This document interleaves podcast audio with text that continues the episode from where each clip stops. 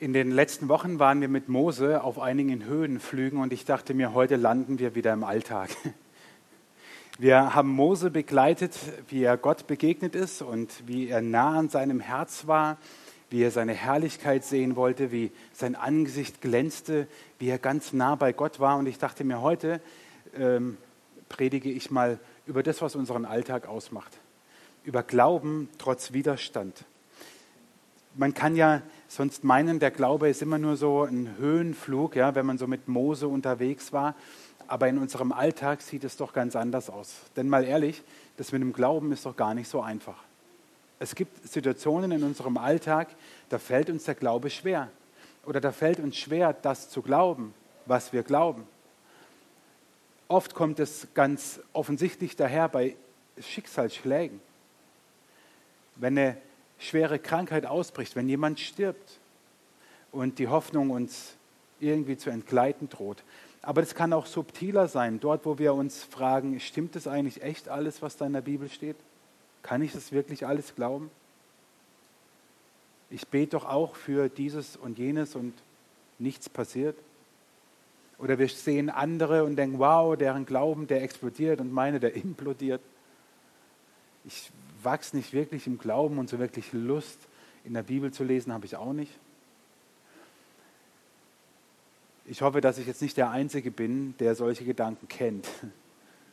Äh, sonst kann ich, ein, also wird es halt ein, ein Monolog, aber dann könnt ihr mir zuhören beim Monolog. Aber an eurer Reaktion sehe ich, ähm, ich bin nicht der Einzige. Und deswegen ist es so wichtig, dass wir wissen, das ist normal.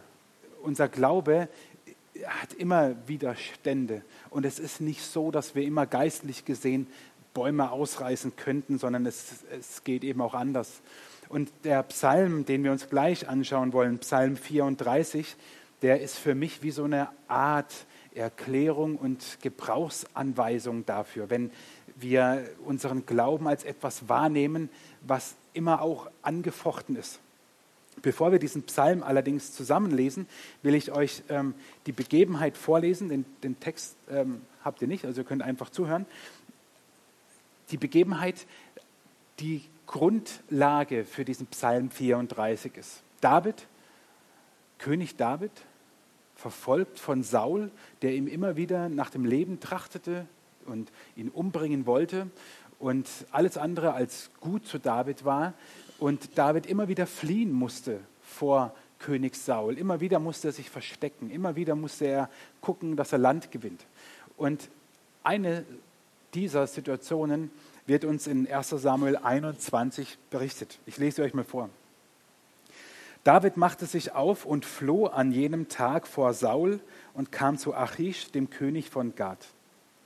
Aber die Großen des Achish sprachen zu ihm, ist das nicht David, der König des Landes, von dem sie im Reigen sangen, Saul schlug tausend, David aber zehntausend?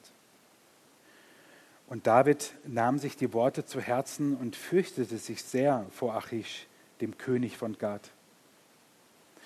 Und er stellte sich wahnsinnig vor ihren Augen und tobte unter ihren Händen und rannte gegen die Pforte des Tores und ließ seinen Speichel in seinen Bart fließen. Da sprach Achish zu seinen Großen, ihr seht ja, dass der Mann wahnsinnig ist. Warum habt ihr ihn zu mir gebracht? Habe ich zu wenig Wahnsinnige? dass ihr diesen herbrachtet, bei mir zu toben? Sollte der in mein Haus kommen? David ging von da hinweg und rettete sich in die Höhle Adullam. Das ist die Situation, von der dann später in Psalm 34 steht. Aufgrund dessen schreibt David diesen Psalm. Und wir müssen uns vorstellen, David, wir kennen ihn ja zumindest, David gegen Goliath als einen heldenhaften Menschen. David, der viele Psalmen schreibt, der viel an der Harfe spielt, ein schöner Mann war. Also äh, schon, ja, einfach so Bilderbuch, Schwiegersohn. Und der rennt jetzt dauernd gegen den Torpfosten, so vom Königspalast, denke ich mir so. Und ähm, denke mir so, der König muss echt gedacht haben, hier, der hat echt eine Vollmeise, ja? lässt Speichel in sein Bart fließen. Also ich meine, das ist ja schon so, ab einem gewissen Alter ist es ja dann normal. Aber ähm, bei David war das einfach alles andere als normal. Und der stellt sich so verrückt, ja, dass der König sagt, hey Leute, ich habe genug Vollpfosten bei mir im Hofstaat, den schicken wir mal in die Wüste oder besser gesagt in die Höhle. Und da hat er sich dann versteckt. König David, der so viel mit Gott schon erlebt hat, sieht keinen anderen Ausweg, als das zu tun. Und da soll noch einer erzählen, der Glaube an Gott ist immer Jubel, Trubel, Heiterkeit, wenn schon König David so eine Situation durchmachen muss. Und dann heißt es in Psalm 34, Vers 1 sozusagen als Vorspann von David, als er sich wahnsinnig stellte. Also der Psalm, den wir jetzt gleich lesen und den könnt ihr gleich mitlesen, der ist aufgrund dieser Situation entstanden. Zeitlich wissen wir nicht genau, vermutlich schon recht nah an dem Ereignis dran, aber wie nah, das wissen wir nicht. Ich will den Herrn loben alle Zeit. Sein Lob soll immer da in meinem Munde sein. Meine Seele soll sich rühmen des Herrn, dass es die Elenden hören und sich freuen. Preiset mit mir den Herrn und lasst uns miteinander seinen Namen erhöhen. Als ich den Herrn suchte, antwortete er mir und er rettete mich aus aller meiner Furcht.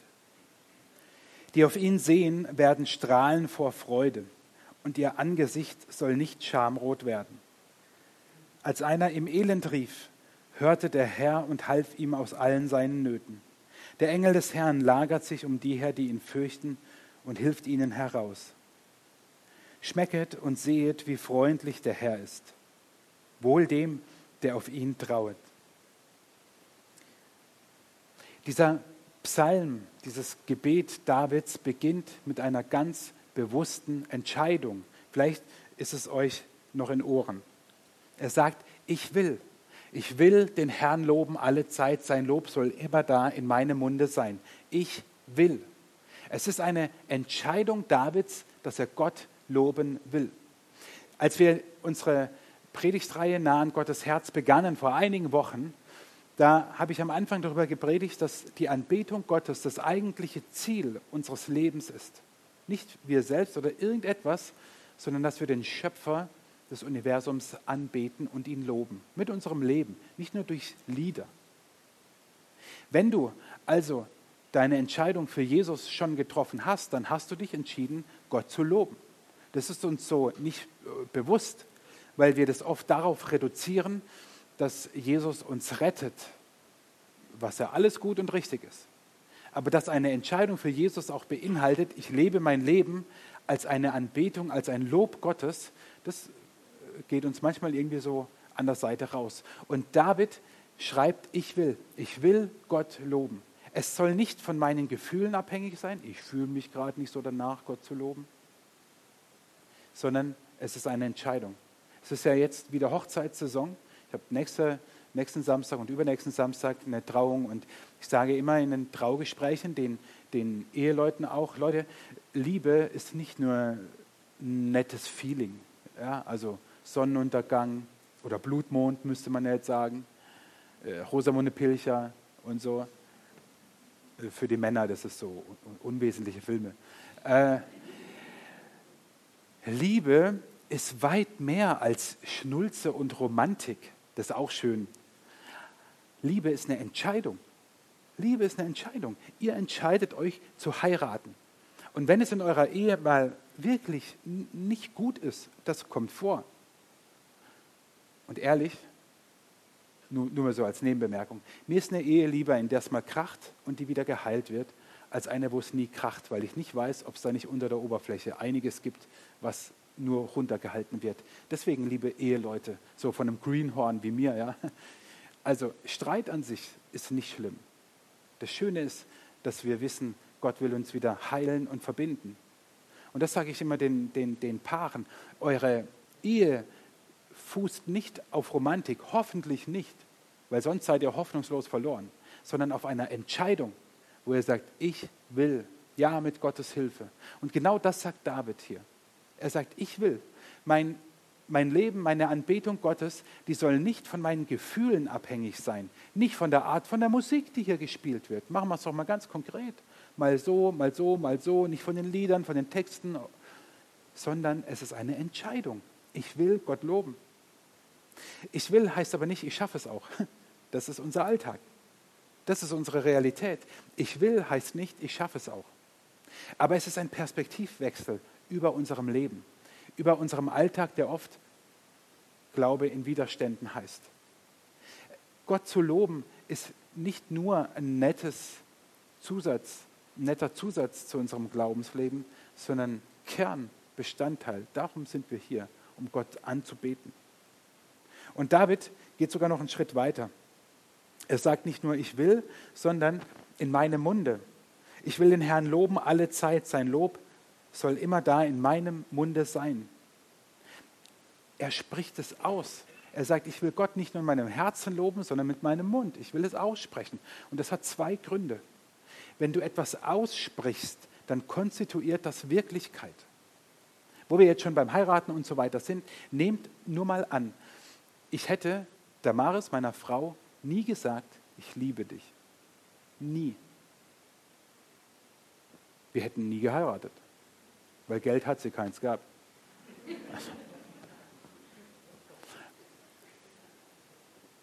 Also ihr versteht es schon. Versteht ihr, was ich damit meine ist, hätte ich ihr nie gesagt, ich liebe dich. Woher hätte sie wissen sollen, dass ich sie liebe und dass ich sie heiraten will?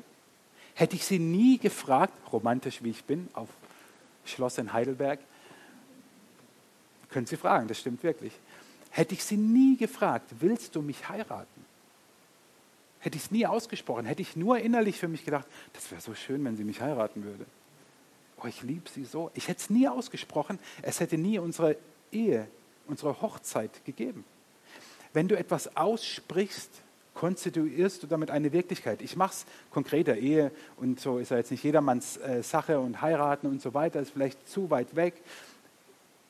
Du arbeitest mit jemandem zusammen, egal ob hier in der Gemeinde, im Team, egal ob im Beruf, in der Schule oder irgendwie im Verein oder ihr macht etwas zusammen mit Freunden, was auch immer, ihr baut ein Haus, eine Hütte oder keine Ahnung was. Du hast auf jeden Fall Hilfe von jemand anderem bekommen und jemand hat mit dir mit angepackt und etwas gemacht. Und er hat es super gemacht. Und du möchtest ihn dafür loben und ihm danken. Ihr oder ihm bringt nichts, wenn du das im Herzen tust. Du musst es schon aussprechen. Und es wird die Person und auch eure Beziehung verändern, noch positiver machen. Er oder sie wird sich mit Sicherheit darüber freuen und sagen, habe ich gern gemacht. Oder war doch klar. Oder was auch immer. Tust du es nicht, kann es sogar sein, dass die Person denkt, ja, der nimmt Dauer alles für selbstverständlich, sagt nicht mal Danke. Damit meinst du es nicht böse, aber du sprichst es nicht aus. Und deswegen sagt David, immer in meinem Mund. Ich will Gott mit meinem Mund auch loben, nicht nur in meinem Herzen. Und das Zweite ist, wo ich Gott lobe, hat Negatives einfach keinen Platz. Du kannst auch keinen Menschen loben und gleichzeitig denken, du Vollpfosten. Eins von beidem stimmt nicht und wäre gelogen. Und so kannst du nicht Gott loben und gleichzeitig negativ über ihn denken oder ihn anklagen. Das hat auch seinen Platz. Übrigens in den Psalmen gibt es ganz viele Klagepsalmen. Das hat seinen Platz. Aber in dem Moment, wo du Gott lobst, kannst, kannst du nichts Schlechtes denken, auch nicht über deine Mitmenschen, weil dann wär's geheuchelt.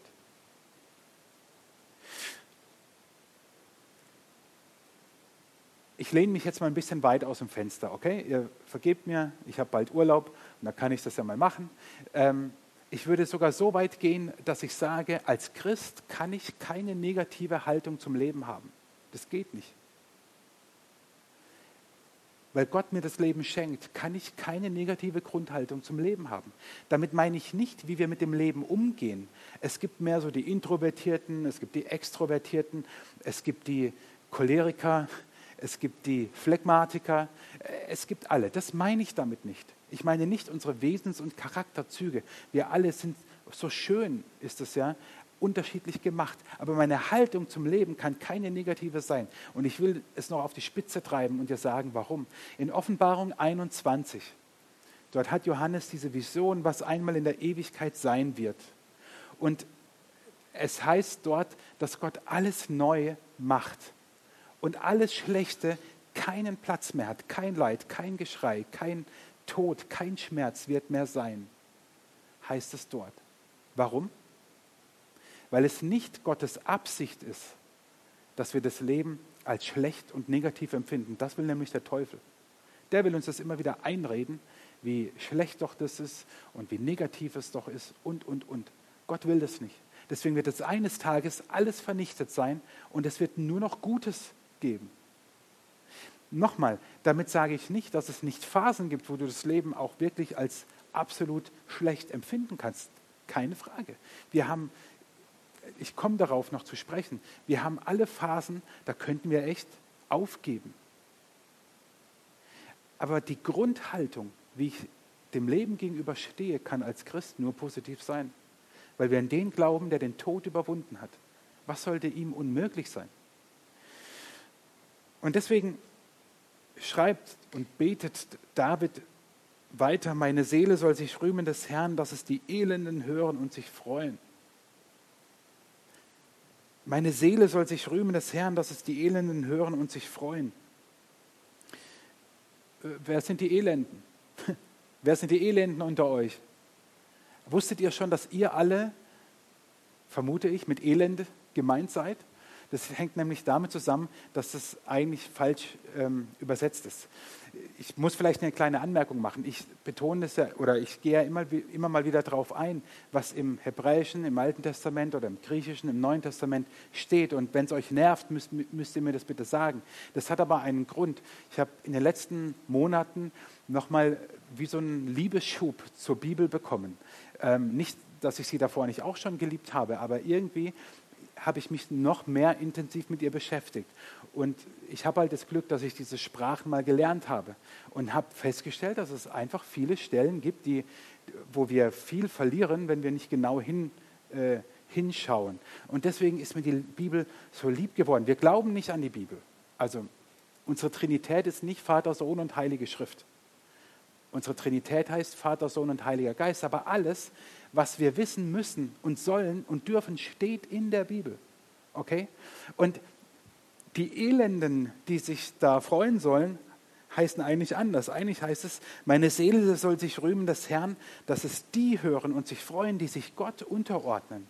Wow. Die Elenden sind nicht die, denen schlecht geht oder so, wo wir das vielleicht meinen, sondern vom Urtext her heißt es, die sollen es hören, die sich Gott unterhören. Also heute würden wir sagen, alle Christen, alle, die sich Gott unterordnen, ihr Leben Gott unterordnen, Jesus unterordnen, sind Christen. Gut, jetzt sind wir im Alten Testament. Alle, die Gott glauben und vertrauen, die sollen hören, schreibt David, wenn meine Seele sich rühmt und wenn ich danke, wenn ich Gott lobe. Und das hat auch einen Grund. Das baut nämlich auf. Das stärkt den anderen zu sehen, wenn jemand Gott lobt und Gott danken kann und ihm die Ehre gibt, das ermutigt einander. Und deswegen dürft ihr das jetzt machen. Das ist kein Scherz. Dreht euch mal zu eurem Nachbarn um. Vorne, hinten, rechts, links, ist egal. Zwei, drei Minuten.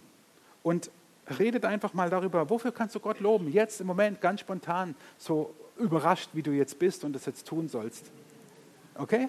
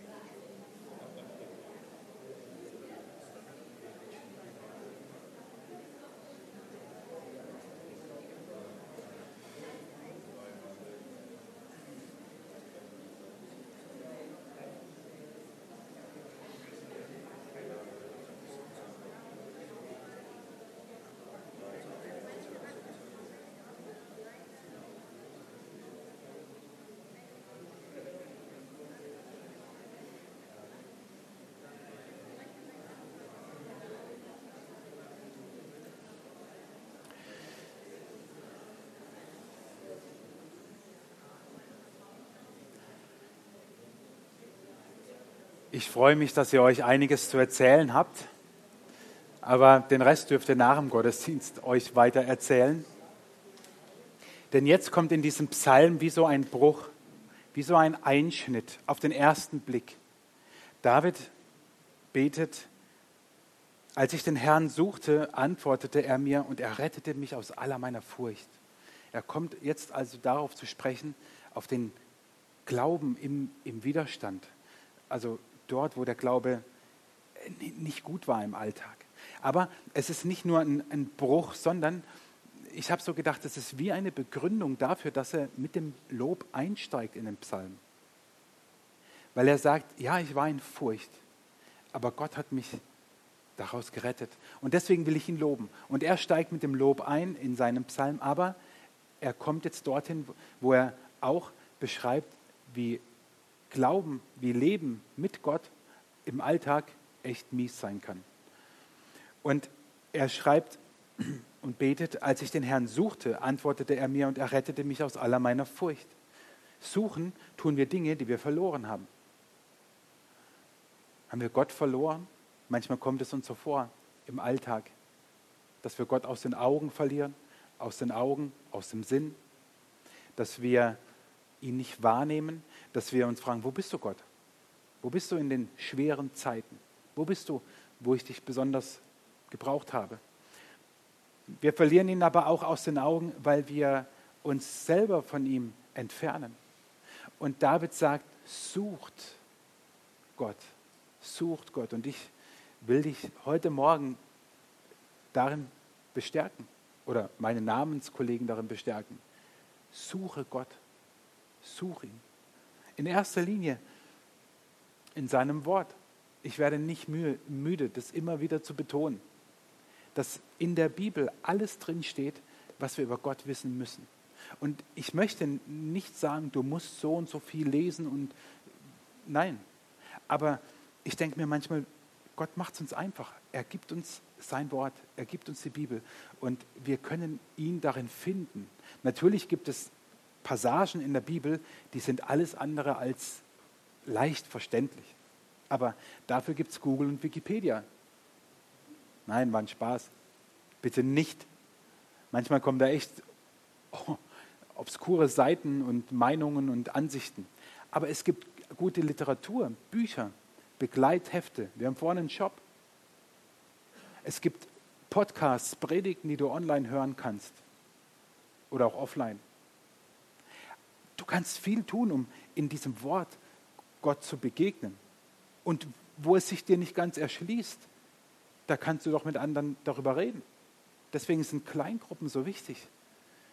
Orte, die du hast, wo du mit anderen darüber reden kannst, über das, was du vielleicht nicht verstehst oder wo jemand anderes dir die Augen öffnet. Mir, mir ging das so, vor vier Wochen ist es jetzt her, knapp vier Wochen ist es her, da hatte ich ein, ein sehr äh, langes Gespräch mit jemandem, der für mich ein sehr, sehr, sehr weiser Ratgeber im, im Glauben ist. Und ich habe mit ihm über etwas gesprochen, wo, äh, wo es eine Situation gab, wo ein sehr, sehr, sehr, sehr äh, negatives Wort über mich gesprochen wurde. Und ich habe mir gesagt, du, hm, wie soll ich damit umgehen und so weiter.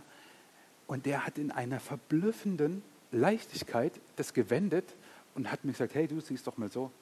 Und ich dachte, Mensch, dass ich da nicht drauf gekommen bin. Der hat, also wirklich in wenigen Augenblicken, hat der meine Perspektive, meine Sicht auf etwas komplett umgedreht. Und so ist es mit uns Christen überhaupt.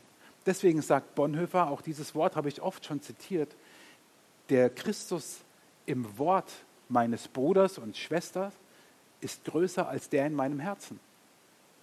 Weil uns der andere im Glauben immer noch ein Stück weiterbringen kann. Nicht immer. Manchmal redet man ja auch mit Leuten und denkt, oh, das hätte ich mir jetzt auch schenken können.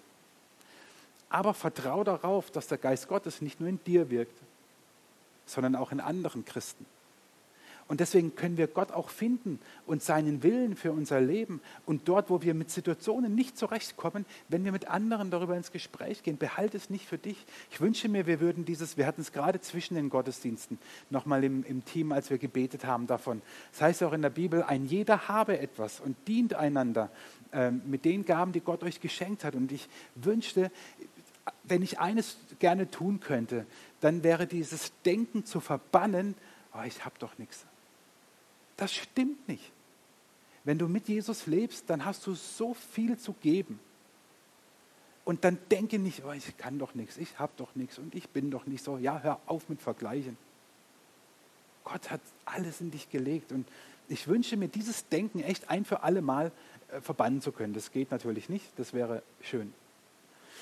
Such Gott in seinem Wort mit anderen im Gebet und hoffe darauf, dass er zu dir spricht, auch auf Arten und Weisen, die du vielleicht nicht für möglich hältst, durch Träume oder Visionen oder, oder was auch immer.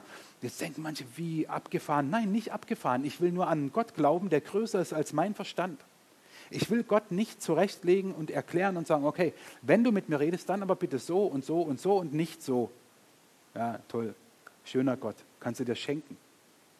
Ich will an einen Gott glauben, der zu mir reden kann, wie er will übernatürlich, wie ich es mir nicht vorstellen kann. Jeremia schreibt, wenn ihr, oder Gott sagt bei, beim Propheten Jeremia, wenn ihr mich von ganzem Herzen suchen werdet, so werde ich mich von euch finden lassen, sagt Gott. Wenn wir ihn von ganzem Herzen suchen. Und von ganzem Herzen suchen, was heißt das? Was heißt von ganzem Herzen? Was heißt halbherzig?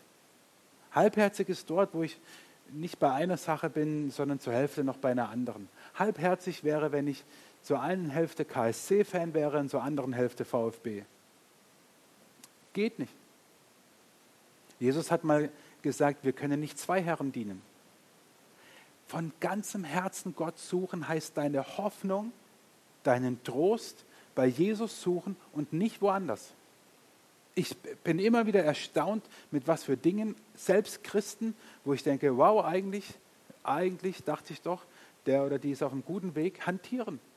Bis hin zu Horoskopen, wo ich denke, was soll der Quatsch? Oder anderen spirituellen Geschichten, wo ich denke, Leute, Leute, Leute, Gott sagt von ganzem Herzen suchen. Weil, wenn du das tust, sagst du zu Gott, okay, ich suche bei dir, aber ich vertraue dir nicht, dass du die Lösung hast, deswegen suche ich noch woanders. Und es wird nicht funktionieren.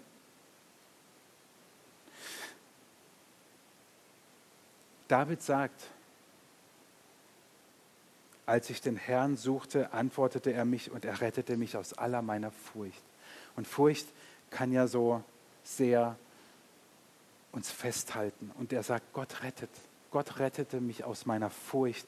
Furcht kann uns umklammern. Wir fühlen das manchmal, wenn wir Angst vor etwas haben oder Furcht, wenn, boah, das nimmt uns so gefangen und engt uns ein.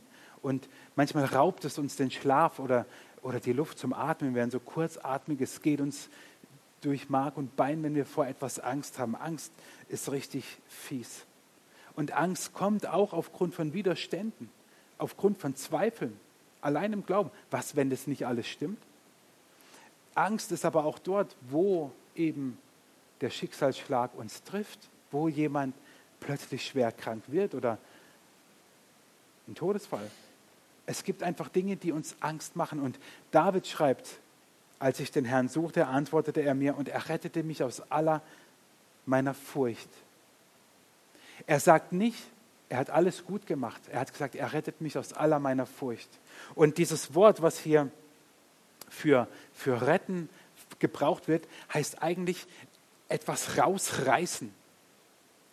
Und zwar, wenn Tiere eine Beute hatten und man sie ihnen entrissen hat, hat man dieses Wort verwendet.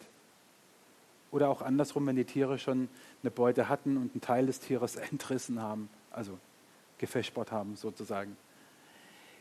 Und David, dachte ich mir, dieser Hirtenjunge, der gegen Goliath gekämpft hat,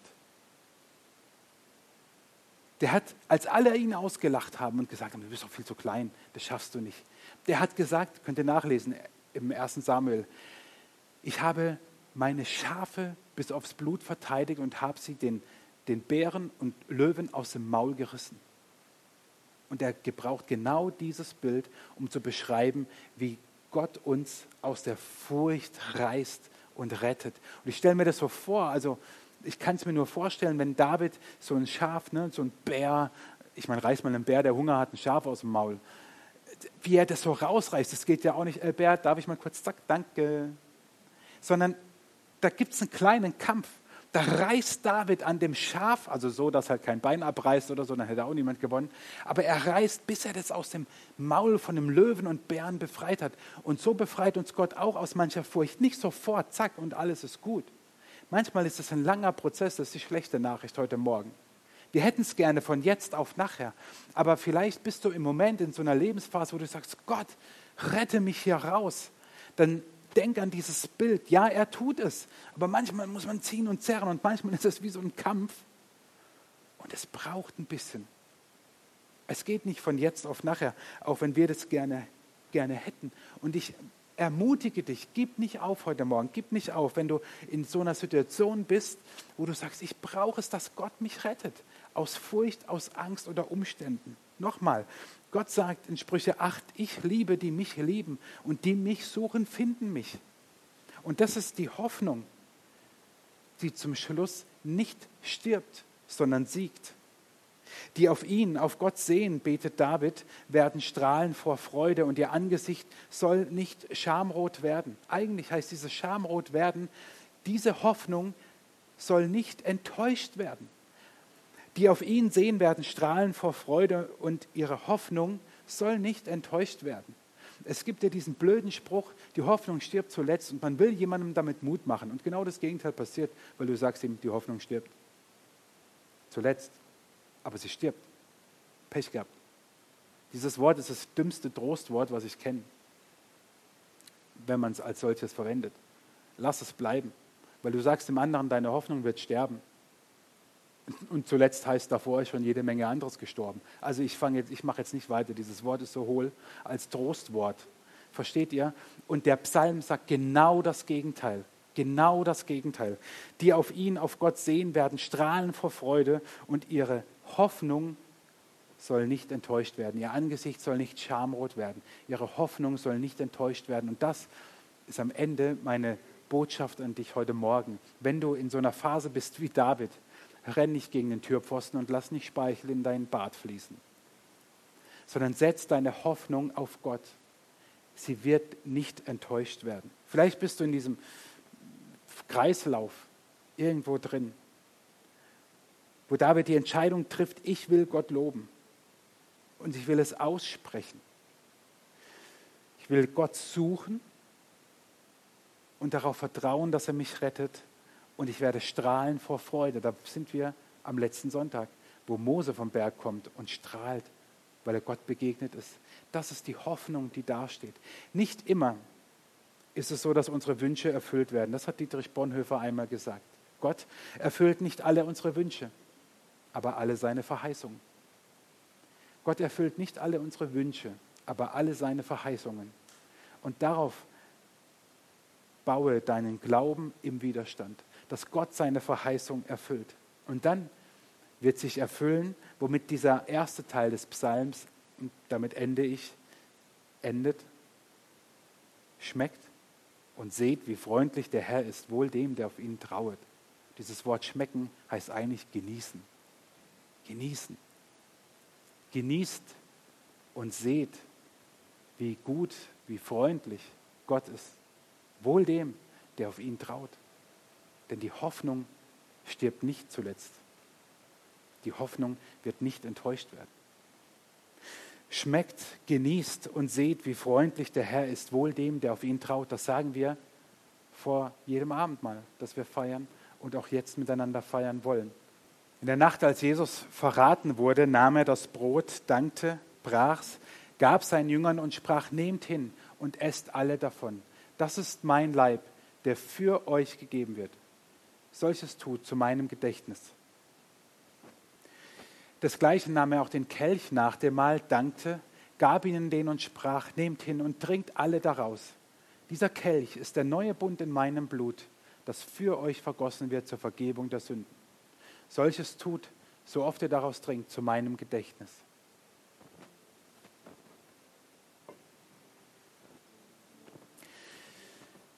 Jesus, wir danken dir, dass unsere Hoffnung nicht enttäuscht wird. Wir danken dir, Jesus, dass egal in welchem Widerstand wir drinstehen, du wirst deine Verheißung erfüllen. Du wirst mit uns gehen. Wir sind nicht verlassen, sondern wir dürfen hoffen und glauben und darauf vertrauen, dass du siegen wirst. Manchmal sieht es anders aus, als wir uns das wünschen. Und deswegen bitte ich dich, lass uns dir vertrauen. Lass uns deinen Wegen vertrauen, auch wenn wir es uns manchmal vielleicht anders ausmalen. Lass uns dir vertrauen, auch weil du es am besten weißt, was gut für uns ist. Ich danke dir, dass du für uns ans Kreuz gegangen bist, dass du nicht gekniffen hast, sondern dass du den Weg bis ans Ende gegangen bist, um uns frei zu machen, um uns zu erlösen. Und ich bitte dich, Heiliger Geist, wenn wir jetzt Abendmahl feiern und Brot und Saft nehmen, Leib und Blut, dass es uns stärkt und dass du dieses Geheimnis, was da drin steckt, dass du es uns persönlich zeigst und offenbarst und wir nicht nur hier und jetzt gestärkt werden, sondern dann auch für die nächsten Tage. Amen.